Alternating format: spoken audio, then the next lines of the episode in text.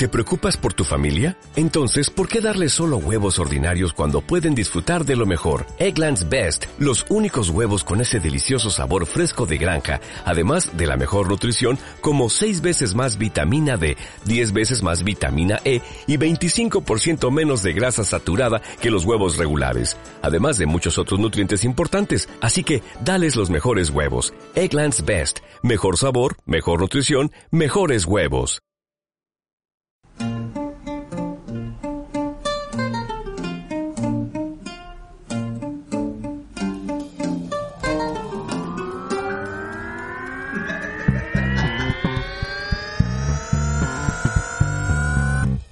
Desde la Intrascendencia, un podcast que como dice una cosa, dice la otra. Escúchanos platicar cada semana sobre un tema diferente, con opiniones, experiencias, anécdotas y alguna que otra recomendación. Siempre desde la comodidad de la intrascendencia. Comenzamos. Hola, ¿qué tal? Muy buenas noches. ¿Cómo estás, Rahim? Muy buenas noches, Sergio. Muy buenas noches a todos. Muy bien. Qué bueno, qué bueno. Me da mucho gusto. Oye, pues... Parafraseando a, a Juan Gabriel, lo que se ve no se pregunta. sí, es muy evidente. Oye, y era en su casa también bastante evidente que, que, también andaba muy bien. Sí, sí, sí, sí. Yo ando Juan Gabriel hoy. Oye, qué bueno que hablas de Juan Gabriel porque el tema de hoy, que pretendemos atacar hoy, es un tema que nos remite al pasado. ¿Tú te acuerdas cuando eras niño? Sí, cómo no. Supongo que tienes grandes y bonitos recuerdos, igual que yo.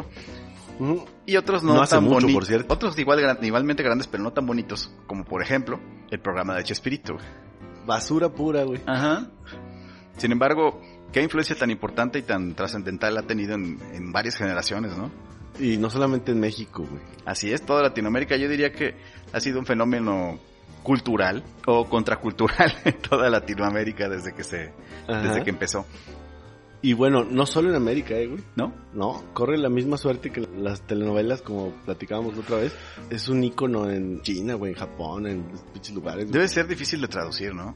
Si tomas en cuenta que utilizan un promedio de 20 palabras por episodio, pues no. Pues sí, pero son palabras pedo. que ni siquiera existen en el idioma. Te, tendrías que inventarlas en otros idiomas también. Ya puedes inventar bajo la premisa que pues, la vas a estar repitiendo durante O hay palabras que, que ni siquiera serie, tienes ¿no? que, como no tienen significado en realidad, ni siquiera las tienes que traducir, ¿no? Sí, bueno, de hecho, si alguien tiene noción y ojalá pues nos lo hiciera saber cómo se traduce pi pi pi pi pi pi pi, pi al cuadrado, güey, en un lenguaje oriental pues estaría de huevos, ¿no? En inglés dirías pi pi pi pi pi. Pi pi pi pi pi pi pi pi. Oye, pero hablemos de Chespirito y no tanto de uno de sus programas que sería El Chavo, ¿no? El más popular. Pues sí, es el y sé que a muchas personas les va a dar mucho gusto escuchar esto. Yo lo digo con tristeza, pero pues es el legado que dejó, ¿no? El legado que dejó es, no es nada más, insisto, el chavo, sino una serie de, de películas y de otros personajes y de otros programas. Igualmente, los pobres, ¿no? Muy, muy jodidos. Estaba viendo por interiorizarme en quién es el personaje, güey. Estaba leyendo en una reseña que, entre otras cosas, era dramaturgo, güey habilidad que yo sí le reconozco porque en realidad me pone bien triste ver sus, muy sus trabajos, güey. Es una, es una historia bastante dramática las cochinadas que hacía. Hoy en día, yo sé que me va a resultar difícil soltar ese, ese proyecto, ¿no? Pero el del Chavo del 8, hoy en día ya se caricaturizó, güey. Sí, lo hicieron una caricatura. Ante la imposibilidad de, de traerlo nuevamente a la pantalla, aún con la certeza de que la fórmula seguiría funcionando, pero ante la imposibilidad, pues decidieron dibujarlo, güey. No, y además para conectarlo con la, con la nueva generación, los niños desde chiquitos, pues ya conocen al chavo y cuando llegan a ver el otro, pues ya, ya conocen a los personajes y, uh -huh. y su papá orgulloso les puede decir, mira hijo, nosotros crecimos viendo el chavo auténtico. El verdadero chavo. cuando inclusive el chavo estaba primigenio. chavo, güey. Sí, el, el, primer, el primer chavo que hubo en la historia de la humanidad. No, hijo, ¿qué me cuentas por... a mí del chavo? Pues, y ahí empieza una bonita relación padre e hijo. Sí, ahí se, se afirman las relaciones paterno-filiales, güey. Qué, qué bonito, güey. En todo lo que pensó Roberto Gómez Bolaños. Ajá, que sí, es... es el hombre que pensaba en futuro. Uh -huh. Ahora bien. Todo lo que nos regaló, Sergio. ¿Qué era el Chavo del Ocho? Era una especie de comedia costumbrista en una vecindad, uh -huh. un concepto que para la mayoría de la gente que, pues, que tiene internet hoy en día ya no es muy conocido o, o nulamente, ¿no? No, de hecho, yo creo que actualmente en pocos lugares en México todavía pudiera haber una vecindad. No, ya es un concepto urbano que está, si no está, si no ha desaparecido, está próximo a Ey. o en vías de. Desde ese aspecto es un aporte cultural uh -huh. que va permanecer. Porque al final, únicamente en ese aspecto. La, la, vecindad era como un pequeño, una pequeña ciudad, era un microcosmos urbano en el cual podía, convivían. En condominio. En condominio personas de mayor a menor capacidad adquisitiva, era la, el patio en el que vivían. La vecindad normalmente era un condominio lineal, en el que tenías que atravesar uno, dos, tres, cuatro, cinco patios. Ajá. Y el que vivía en el primer patio, pues eran los que les iba mejor el segundo patio ahí más o menos y en el quinto patio vivía. Creo que en el quinto patio estaba atiborrado de tragedias, güey. De hecho hay, hay canciones al respecto. Pues ahí está La maldita vecindad y los hijos del quinto patio. Los hijos del hace quinto referencia a ese a ese lugar, a ese último patio. Ese... Había otro autor que le atribuía las tragedias de su vida al hecho de haber vivido en quinto patio. Pues sí, es el último eslabón de la cadena El último eslabón alimenticia. de la cadena. Ahora, el chavo era el chavo del 8 porque vivía en el octavo patio, güey. Estaba No. más jodido que el. que No había manera de que hubiera güey. un octavo patio. Tengo entendido que vivía en el número 8, pero siempre estaba metido en ese barril que era como su escondite. Ah, ok, De ahí ya. que mucha gente tenga la equivocada idea de que el chavo vivía en el barril. Yo me di a la, tabo- a la tarea, Sergio, de investigar cómo es que funcionaban los, la- los trámites administrativos en aquella época donde inicia el programa y en efecto puedo certificar, para los que no lo sabían, pues es un aporte importante, no podías empadronar en catastro un barril en México en aquel, en aquel, y en aquel entonces. Por lo tanto, no tenía número oficial. Y sí, señores, podemos arribar a la conclusión de que en efecto no vivía en un barril. Si eras un niño era imposible. Y de todos modos era muy difícil que lo hiciera siendo un señor de 40 años que quería parecer un niño, ¿no? Sí, más bien era pues un subnormal, güey, que, que andaba ahí pululando por toda la vecindad conviviendo y molestando a todo mundo. Ahora, en el tema de, de molestando a todo mundo, en realidad, si le pones atención, yo ya tiene mucho que no veo un programa, pero los recuerdo y pues, podía ubicar el capítulo que quieras porque era la misma fórmula, güey, para todo. Este, pero era, era una dinámica en la cual eh, salía a escena y empezaba a chingar a todo mundo, güey. El chavo hacía una estupidez. Esto traía como consecuencia que Una reprimenda. golpearan o, o molestaran a don Ramón, quien a su vez golpeaba al chavo. En su segundo intento golpeaba a Kiko, quien después le decía a su mamá, quien venía y golpeaba a don Ramón. Nuevamente. Y después esta mujer apaciguaba su furia enfocándola hacia otro lado cuando llegaba el profesor y la llevaba a que le invitara un cafecito en lo privado, ¿no? Sí, que por si no sabían, en aquel entonces el vente vamos a echarnos un café era lo que hoy en día, pues, no sé, vamos por una miche y luego Vamos a platicar las cosas de los las dos. cosas de los dos, exactamente. Así es. Entonces, con esa fórmula tan simple que se puede resumir en 30 segundos, A veces ellos había una variante. 30 güey. años de vida, de vida en televisión. Esporádicamente había una variante en donde, no sé si coincidía esto con los días 30 o 15 de, de cada mes, esporádicamente entraba en escena el señor Barriga, a quien recibían no con un saludo, sino con un pinche pelotazo o un cabronazo O un golpe de cualquier mano, güey. Ajá. Después lo insultaban un poco sobre lo gordo que era. no, no permitían que se le olvidara un maldito episodio, güey. Ah, era, era como decir, ay, viene este pinche gordo imbécil, déjame le digo para que pues, no se le vaya a olvidar que es, que es un pinche gordo cabrón. Y el, el otro que era su hijo, ¿no? El, El ñoño. El ñoño, que también era gordo. que también era gordo, que padecía de pues, la, la misma estupidez casi de, de los otros, a quien también le caían de chingadazos siempre, güey. Ahí era, una- era, era un programa muy bélico. En realidad era un programa muy violento. Eh, Casi todos los, los sketches estaban fundamentados en la agresión. Pero después, en algún punto del programa, tal vez en minuto 15 o 20, ujú. había un momento de reflexión en el cual el chavo, pues, hacía gala de su pobreza y los demás sentían un poco de pena por él y le invitaban una torta o algo así. Ah, sí. Pues como, parte del, del logotipo de... Del melodrama que trataban de proyectar. No todo podrían ser golpes y no todo podría ser eh, comedia, por llamarle de algún modo. Sino más bien tenía que tener un toque tristón para, pues, para aterrizarte en la realidad. El, el programa también trataba de mostrar las diferencias de clases sociales constantemente en base a abusos, a insultos clasistas. No te juntes con esta chusma, es una de las frases más dichas del programa. Sí. Si, si hubiera un contador, creo que sería como el número 3, ¿no? Sí, sí, sí.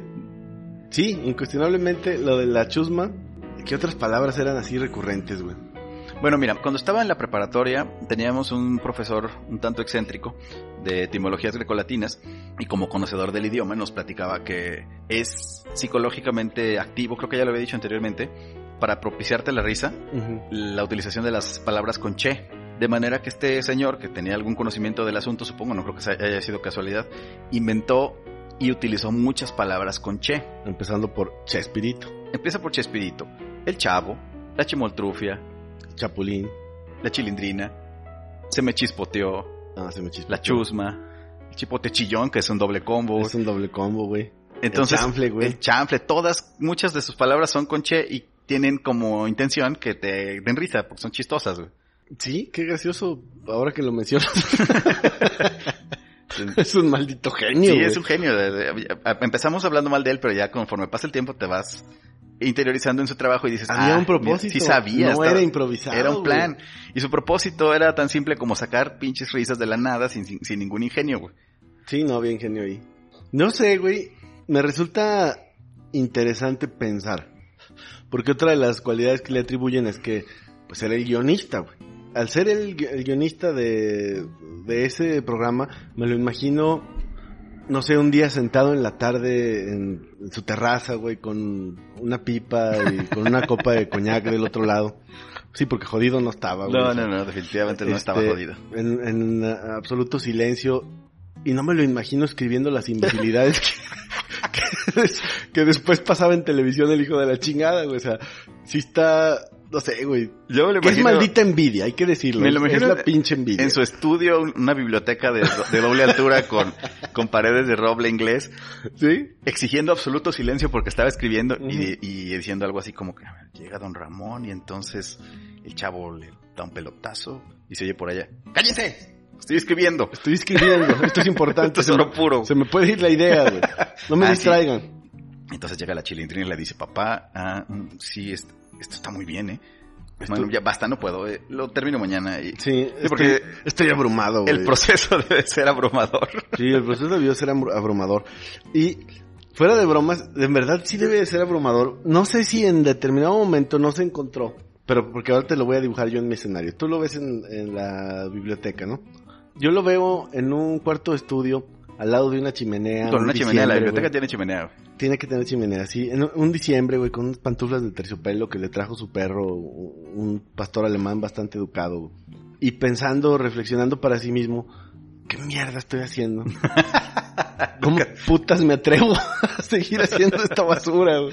No, no, yo creo que nunca tuve ese problema si no lo hubiera dejado de hacer al- al- en el 40, el año número 40. güey. No, pues es que yo creo que ya después de los 3000 episodios ya dices, bueno, chingue su madre, ya no me puedo frenar, o sea, es más, yo pienso que en alguna ocasión debió haberse tentado a simplemente sacarle copia a un guion anterior, cambiarle el número de capítulo, aleatoriamente revolver las hojas y estás- decirles, señores, este es el capítulo siguiente. ¿Tú estás diciendo que se volvió víctima y rehén de su propio éxito?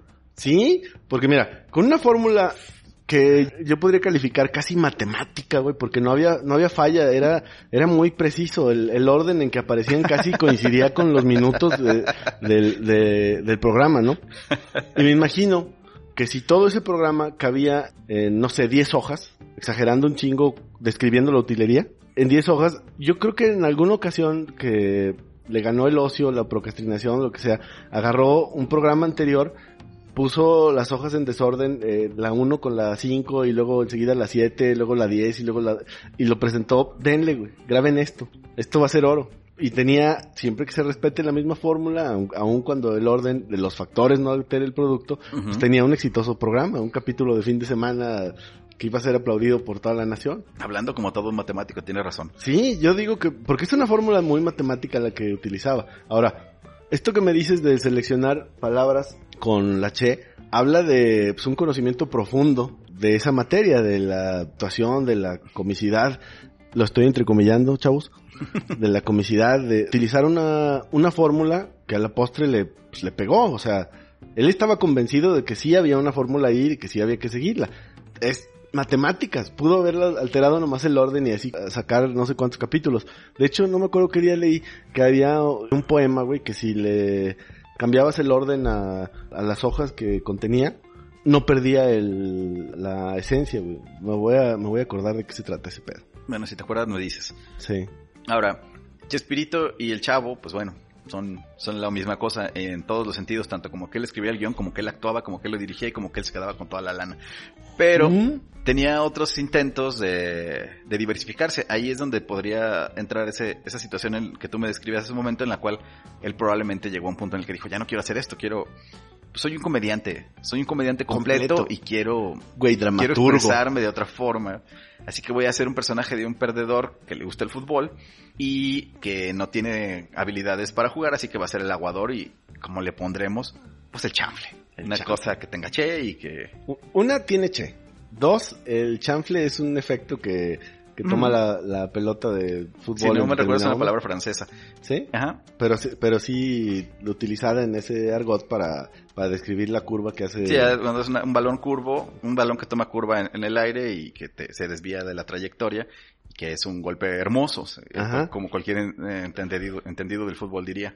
Entonces, él protagonizaba pues, una persona bastante curveada en la vida. Disfuncional en, en todos los aspectos. Oye, pero aparte, si mal no recuerdo, en todas las apariciones que tenía, siempre trataba de incluir a la, A su esposa. a su esposa. Ajá. Y yo, yo pienso que no era, no, no era nada más por, pues, por llevarse más lana a la casa, ¿no? Sino también por evidenciar que había la habilidad para conquistar las mujeres por más imbécil que fueran sus, sus papeles, güey. Porque Ujú. todas estaban enamoradísimas de, de él. de él, güey. Así es. Había otro sketch, sí se le podrá llamar así, donde salía como ratero, güey. Pero es que ese ni siquiera era un sketch, era todo un programa. Era también una serie que duró varios años. ¿Cuál era, güey? De los rateros o algo así. ah, los pinches rateros. También salía ahí como la esposa. Ajá. Y en, en esa del chanfle también, güey, tenía... tenía- También era su esposa y estaba embarazada. Eh. Y esa del chanfle lo que tiene es ese, esa onda del personaje muy inocente, tonto, pero bien intencionado y que al final de cuentas todo le sale perfectamente bien, aún a pesar de su, de su estupidez Pero esa fue una película. Sí. Esa fue una película. Y su intención era hacerlo dramático. No, nunca fue intención dramática, era una comedia, pero, pero él, creo que él, él hacía... Su papel era de un güey triste, güey, de un güey que le iba de la pura chingada en la vida, güey. Pero como te digo, aún a pesar de eso, siempre tenía una muy buena actitud y, y era muy recto y honesto. Sí, pues, y- te- era el precursor de Adam Sandler, Y de Siempre alguna había un mensaje en, en, en sus proyectos, ¿no? Y en esa del chanfle creo que él tenía una intención parecida a la que a, a la que después o en el mismo momento eh, interpretó Leslie Nielsen, que es la de actuar como muy serio y ser cómico a raíz de eso. Bueno, No Que- es la misma cosa. que hay una diferencia abismal. No, yo solo digo que la fórmula es la misma. La fórmula es la misma, solo que pues, es, es que es el equivalente a ver, no sé, un alguien sumando 2 más 2 a, a una fórmula de despejar la velocidad de un tren que va de un lugar a otro, ¿no? O sea, las dos son matemáticas, pero no es lo Son mismo. matemáticas, pero inclusive a simple vista te das cuenta que pues, el grado de dificultad es muy Es distinto. difícil, Sí. La trascendencia de cada operación pues es bastante distinta. Ahorita me, me acuerdo con esa dinámica, una película de, de Héctor Suárez, güey, el Mil Usos, güey. Mm. Que era más o menos el, la misma idea, solo que bueno, esa sí era con una tendencia dramática, ¿no? Sí, el Mil Usos es una película muy triste. Pero güey, mames, qué talento ese cabrón que a mí me pone de buenas verlo, güey. Sí, sí, sí. La película me da risa, o sea, me gusta verla. Sí, digo, no es una película pues, como otras así dramáticas, aunque la- el tema es, es ese, es otro güey que le va de la pura chingada en la vida, pero tiene escenas muy graciosas. güey. Sí, es gracioso, pero también es muy, muy deprimente. Y bueno, esa es su intención y lo hizo muy bien. Sí, pero pues hay, que hay niveles, hay, sí, hay, claro. hay sumas y hay, hay ecuaciones de diferente nivel, ¿no? Lo triste con este cabrón de Roberto Gómez Bolaños es cómo es posible que haya hecho tanto daño a tanta gente y que aún se le recuerde con cariño, ¿no? Sí, güey, a mí me revuelve el estómago cuando, cuando veo a- alguna publicación en Facebook de güeyes que, mames, de, de- de- de plano se sienten y continúan agradecidos, güey, por todo lo que le regaló a México, güey, con las pinches cochinadas que, que hizo, güey. No puedo negar que pues, sí le regaló bastante dinero a su familia y que potenció la, potenció la industria, incuestionablemente. Seguramente, pues sí, generó muchos trabajos y mucho dinero, pero su aportación cultural fue, fue basura, güey. Es una pinche cochinada, güey. Fue un terrible retroceso. Se me hace Mucha gente, Sí, se güey, hasta pinche delito que lo sigan pasando, cabrón. mucha gente, incluido yo, nos cuestionamos el por qué la comedia en México está tan atrasada, mm, evidentemente contra el vecino país del norte, pues, Hola, Ever. pero además con Argentina, con Brasil, con Sudamérica, en donde se hace mejor comedia que aquí. Y yo creo, tristemente, que una de las razones por las cuales la comedia en México está tan jodida es por ese señor. Le hizo mucho daño a, a varias generaciones y atrasó el proceso de entendimiento de lo que es comedia durante muchos años. Sí, el forzar el, el escenario, el forzar la situación al punto de lo ridículo, güey, para sacarte una carcajada a, a fuerzas es, es muy molesto.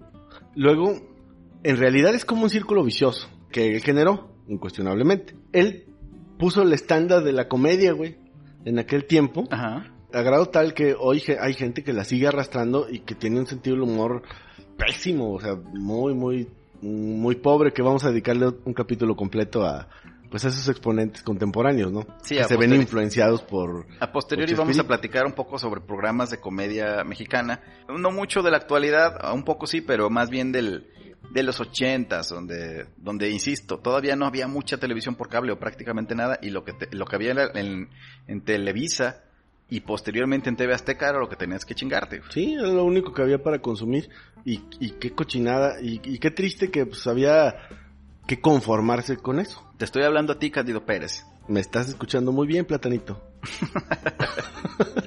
César Costa, papá soltero, ¿no? ¿Estás exento? y varios más. Y varios más. La, la familia incómoda de Héctor Suárez, güey.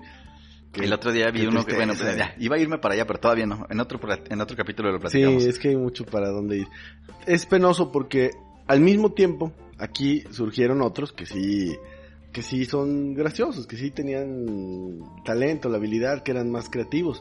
Y Cantinflas es uno de ellos. Bueno, Cantinflas viene de mucho tiempo atrás. Yo creo que cuando Chespirito salió, Cantinflas ya estaba en su etapa menos graciosa.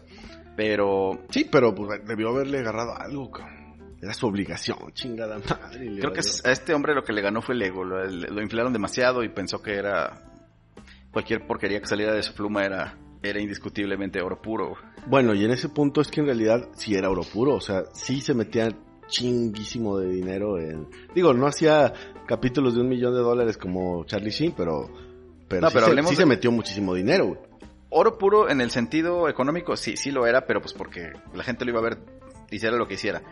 Pero en- pensando en lo que decíamos hace rato, yo creo que él estaba consciente de que su comedia era inferior a cualquier cosa, güey. Ni siquiera es necesario buscar un punto de comparativa, era inferior a cualquier no, cosa. güey. no había una referencia, no hay, no hay algo con qué compararlo. Tal vez con Ortiz de Pinedo, Mm, Que también vino después. sí.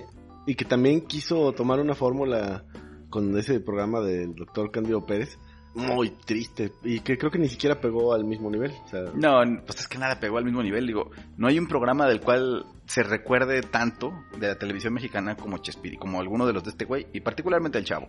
O sea, todavía, e insisto, a estas alturas, a cualquier persona que le preguntes en la calle o que le hagas una referencia del chavo, ujú. vas a ver de qué estás hablando, güey. Sí, claro. Quien sea. Sí, a nivel mundial. No, a nivel mundial, pero... Sí, te digo que pues, el otro lado del, del bueno, una cosa es que en otro sigue- lado del mundo lo conozcan y otra cosa es que sea un referente cultural. Yo hablo de aquí de México, güey. Bueno, el referente cultural, no positivo obviamente, pero sí, en efecto. Sí, o sea, en otras partes habrá quien lo conozca, probablemente mucha gente en algunos lugares y en otras nadie, pero, pero aquí en México todos, güey. Eh, Y a nivel Latinoamérica tengo entendido que el caso es exactamente el mismo. sí, pero sí tiene mucha gente que lo reconoce como algo importante en sentido positivo. Yo no soy de esa gente. Y para la desgracia de, de- de la gente, insisto, de, de toda la generación o las generaciones que lo, que lo que crecieron viéndolo, pues es un referente incuestionable, ya no nada más él, sino su trabajo. Probablemente haya gente que no sepa quién es, pero conocen las frases del programa, las frases de punchline. Sí, hay gente que lo sigue utilizando, qué triste. Pues seguramente alguna vez habrás escuchado a alguien decir que tal o cual cosa se le chispoteó, güey. Sí, sí, cómo no, es muy de señoras, muy- es, muy de secretarias de... Eso es neta, güey. Sí se sigue usando, güey. Yo, yo he escuchado varias, varias líneas, pues de su autoría, ¿no? Que siguen vigentes. Siguen vigentes, ahí están. Ah, te insisto, muchas veces la gente ya, algunos no deben saber de dónde viene, pero la escucha, le escucharon a su papá o a su tío y, y la adoptaron con gusto. Sí, güey, qué escenario más jodido. Pero, insisto, yo hago esa crítica tan, tan severa desde mi maldita envidia, güey. Porque la verdad es que sigo insistiendo que no había un tantito de talento ahí y se hizo millonario con eso. Ojalá que la vida me diera la oportunidad de hacerme millonario con una fórmula así de jodida, güey. En ese sentido, probablemente sí había algo de talento, al menos en, en cuestión de marketing, ¿no? Pero, Es pero la comedia, no. La comedia no era su serie, talento. era- fue una serie de eventos desafortunados. Desafortunados para nosotros, más no para él. No, para él no. Fueron- para él fue una serie de eventos muy afortunados, pero pues desafortunados para el público mexicano, porque insisto, no había otra cosa. Ahora, yo tuve la fortuna de, de ser bien guiado a ese respecto, Ajá. porque siendo niño, mi tendencia era ver el chavo, güey. Sí, pues es una tendencia natural. Todo- tanto es que todo mundo, por más que lo detestamos, pues lo conocemos. A mí, si, si me dijera alguien, oye, te doy mil pesos por ahorita escribirme un guion del chavo a tu memoria, de, ¿te acuerdas de un capítulo? Sin broncas. Pero es que como dices, eh, te agarras un capítulo genérico y es, que, y es el que sea. Pero yo cuando era niño y era la hora de ver el chavo, Ujú. a mis hermanos Lina y Josué, a quienes mando un saludo y un agradecimiento, Ujú. no me dejaban, güey. Lo hacían por tu bien, Sergio. Exactamente. Dios los bendiga. Por eso se los agradezco. Dios los bendiga por eso. sí. No, no, no, ya. Chingadera no va a estar viendo. Ve- Vete a escuchar el disco de Pink Floyd. Vete a hacer otra cosa, güey. Cualquier cosa que hagas. Cualquier vete, a cosa que hagas. vete a maltratar a un animal si quieres. si, güey, te pero- duer- si te duermes 10 minutos vas a aprender más que viendo ese pendejo. güey. y entonces muchas gracias a ellos dos Sí. y un saludo. Sí, sí, sí.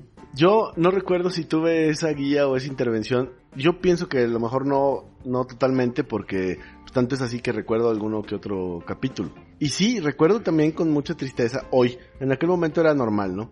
Pero recuerdo con mucha tristeza que en realidad no había otra cosa que ver. Sí, pues no había, era, llegaba a las 8 de la noche y sí o sí veías el chavo o hacías otra cosa, pero en la tele no encontrabas otra cosa. Ahora, Hoy es día que la, el pinche soundtrack de entrada de, del programa me causa problemas, güey. Me pone de malas. Ta, ta, ta, ta, ta, ta. Hijo de su es capaz de arruinarme mi día, güey. sí, sí, sí. Y más si, dependiendo del contexto, ¿no? Si se escucha ese intro y alguien se pone contento por eso. Así de, ¡Ah! ¡el chavo! ¡Ah! Es un putazo inmediatamente, güey. Hace ah, unos años vi una película de, Oli- de Oliver Stone que se llama Salvajes. Ajá. Es sobre el narco y su relación con el con Estados Unidos y México. Y hay unos pinches eh, vendedores de droga en Estados Unidos, unos gringos, tienen relaciones con un cartel y les mandan un correo y, ca- y cada que les entra el correo del cartel empieza la cancioncilla del chavo.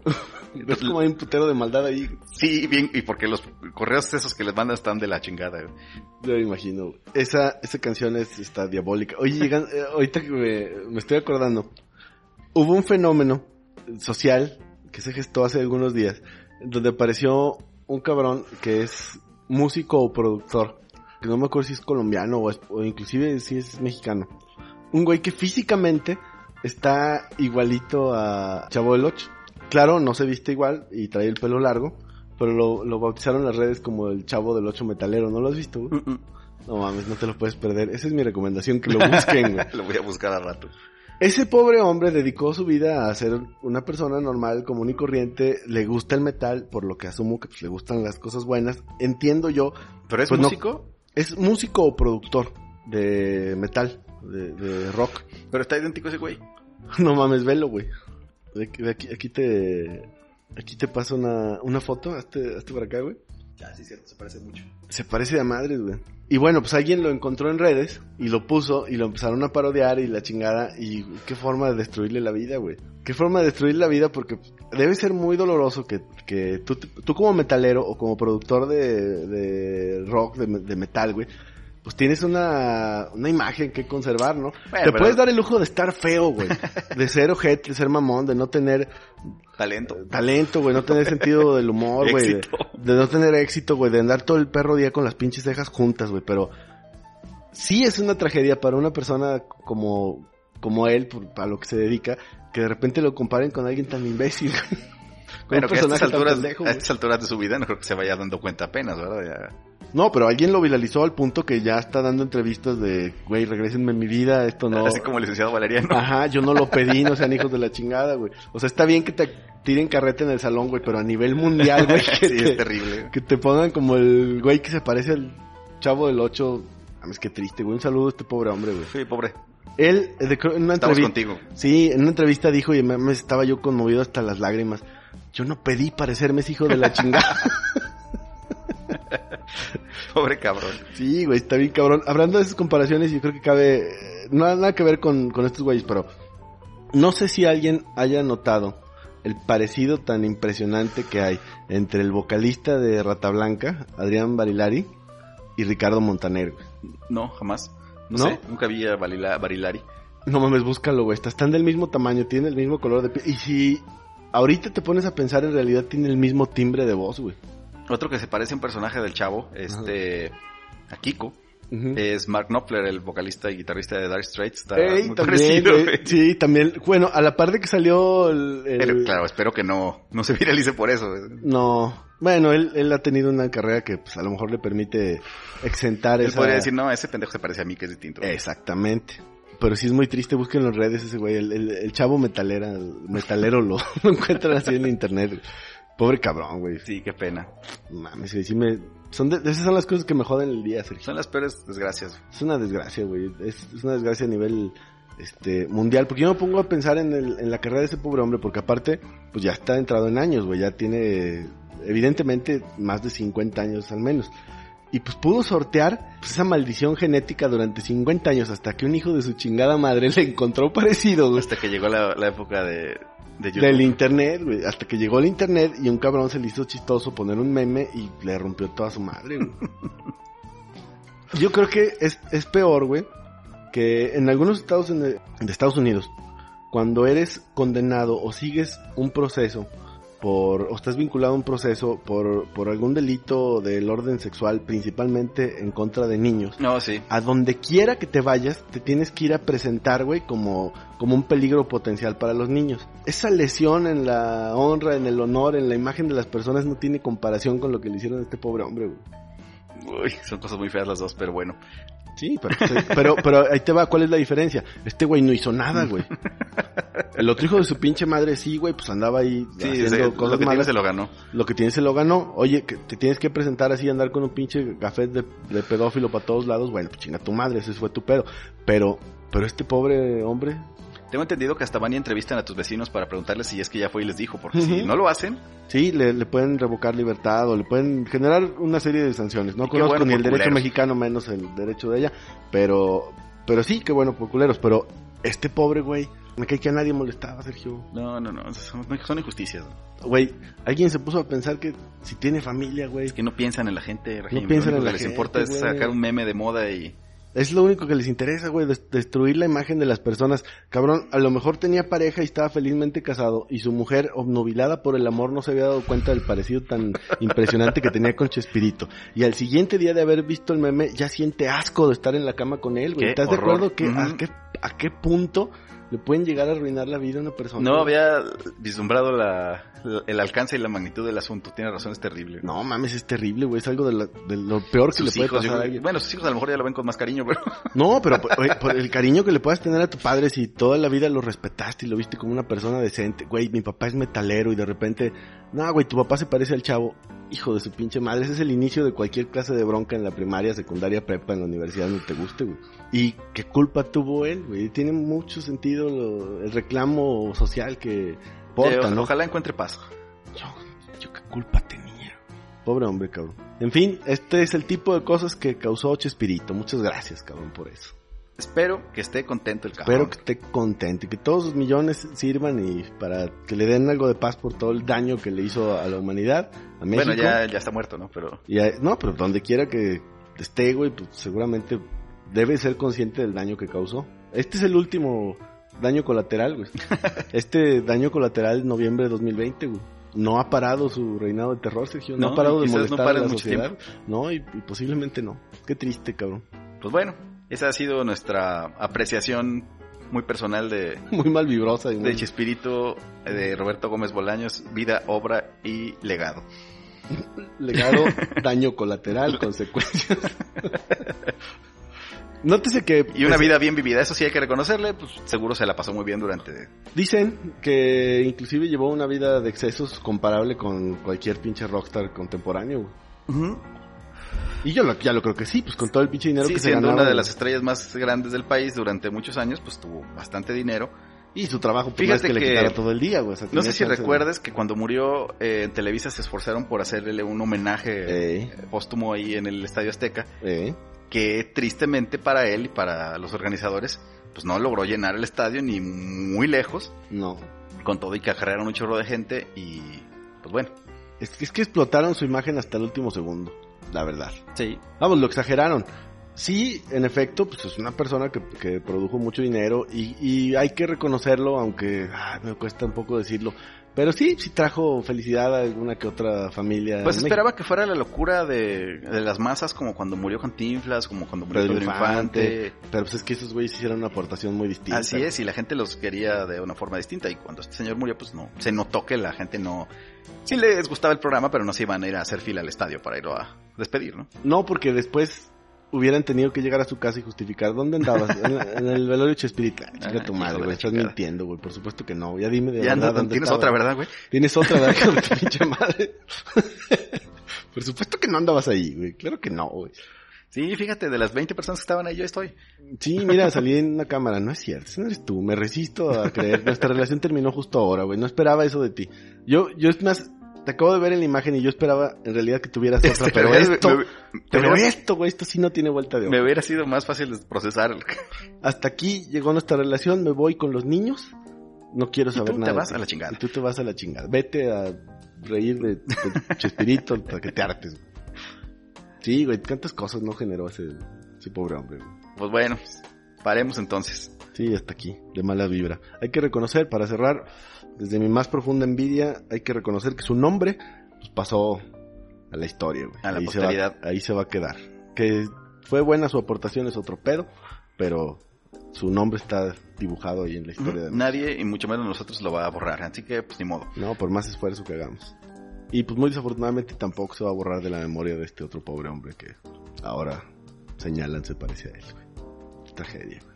Oye, Regín, pues bueno, cortemos el episodio, no sin antes revivir nuestras tradiciones y Es hacer correcto. alguna recomendación. ¿Tú tienes algo, además del, del hecho de que vean al chavo? Yo, mi, mi recomendación, sí, son, son dos al menos. Una, ubiquen al chavo metalero, pero ubíquenlo con respeto, no para pitorrearse de este pobre cabrón. O sea, ubíquenlo más como, pues, como parte de su acervo cultural para que conozcan que hay una persona que, pues muy desafortunadamente se parece a él. Esa es una. Otra, sí chequen el parecido que hay entre el vocalista de Rata Blanca y Ricardo Montaner. Es asombroso, güey, es magia, güey. Esas son mis recomendaciones. Sergio. Bueno, yo saliéndonos un poco del tema, les voy a recomendar una serie que estoy viendo ahorita en HBO que se llama The Undoing con Nicole Kidman y Hugh Grant. Oh, Es un thriller, eh, hubo un homicidio y, y no se sabe quién fue. Apenas van cuatro capítulos, le están soltando uno por semana, entonces es un buen momento para treparse. Ok, y fíjate cuán chingón es tu teléfono que ya hasta buscó Sí. la referencia, güey. Ok, Sí, véanla, qué bueno que no aventó un spoiler así al lado. Está bien, pues ah, así quedamos. Un gusto. Buenas noches. Gracias, hasta luego. A todos y todos los amigos que nos escuchan, los invitamos a que compartan nuestro contenido en la medida de lo posible y que también nos sigan en Spotify, donde estamos como Desde la Intrascendencia, y se suscriban a nuestro canal de YouTube Desde la Intrascendencia Podcast y en Facebook como Podcast Desde la Intrascendencia, por donde nos pueden contactar, enviar mensajes porque nos urge conocer su intrascendente punto de vista y además nos pueden sugerir temas o compartir sus opiniones. Ya nos dimos cuenta que nos están escuchando. Ya nada más les falta seguirnos en todas las plataformas. Hasta el siguiente episodio.